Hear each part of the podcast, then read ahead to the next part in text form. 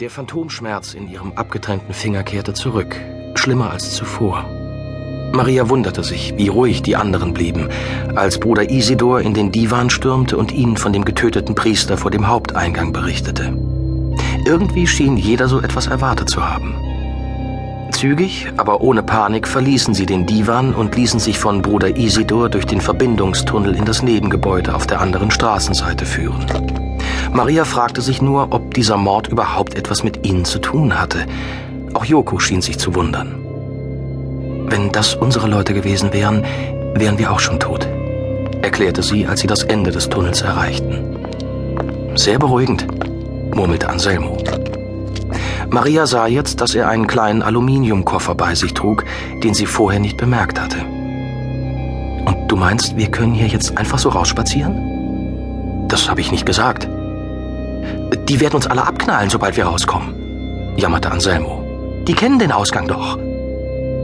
Wenn wir hier noch länger bleiben, werden sie uns sowieso töten, bevor wir noch einen einzigen Schritt gemacht haben, meldete sich Bar Kleophas mit der ruhigen, unerschütterlichen Stimme eines zum ewigen Mahnen Verurteilten. Warten Sie hier, sagte Bruder Isidor. Ich werde nachsehen, wie da oben die Lage ist. Er eilte zurück durch den Tunnel. Keine Chance, sagte Anselmo. Die werden uns abknallen wie die Hasen. Pater Anselmo, sprach ihn Peter sanft an. Ja, halten Sie einfach mal die Klappe. Er wandte sich an die anderen.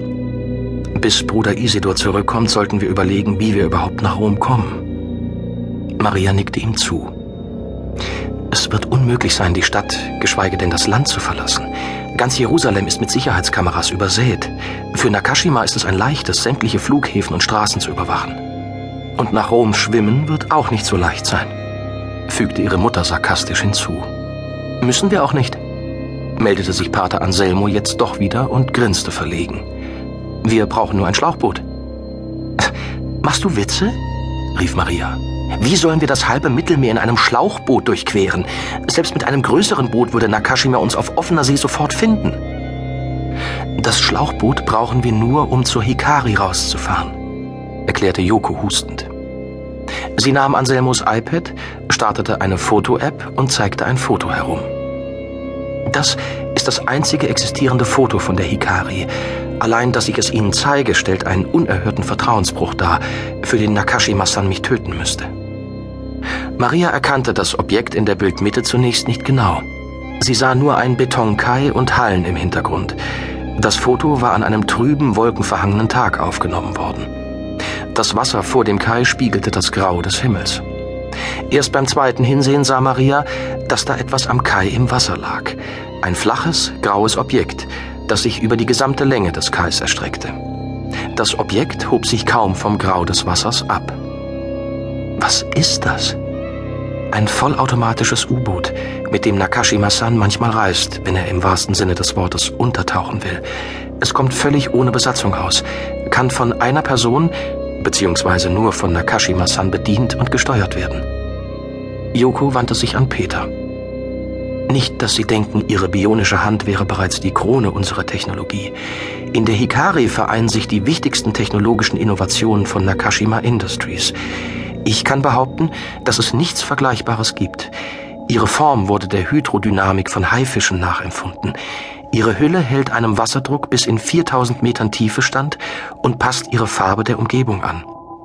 Für das bloße Auge, für Sonar, Radarstrahlen und jede bekannte Form von Ortungssystemen ist sie so gut wie unsichtbar. Die Hikari kann sechs Wochen ohne Unterbrechung tauchen und bietet Platz für vier Personen. Aber das Beste ist ihr Antrieb.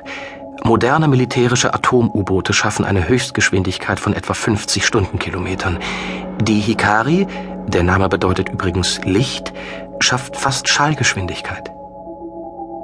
Für einen Moment herrschte verdutztes Schweigen im Divan der Domizio-Abtei. Das ist unmöglich, sagte Peter kopfschüttelnd.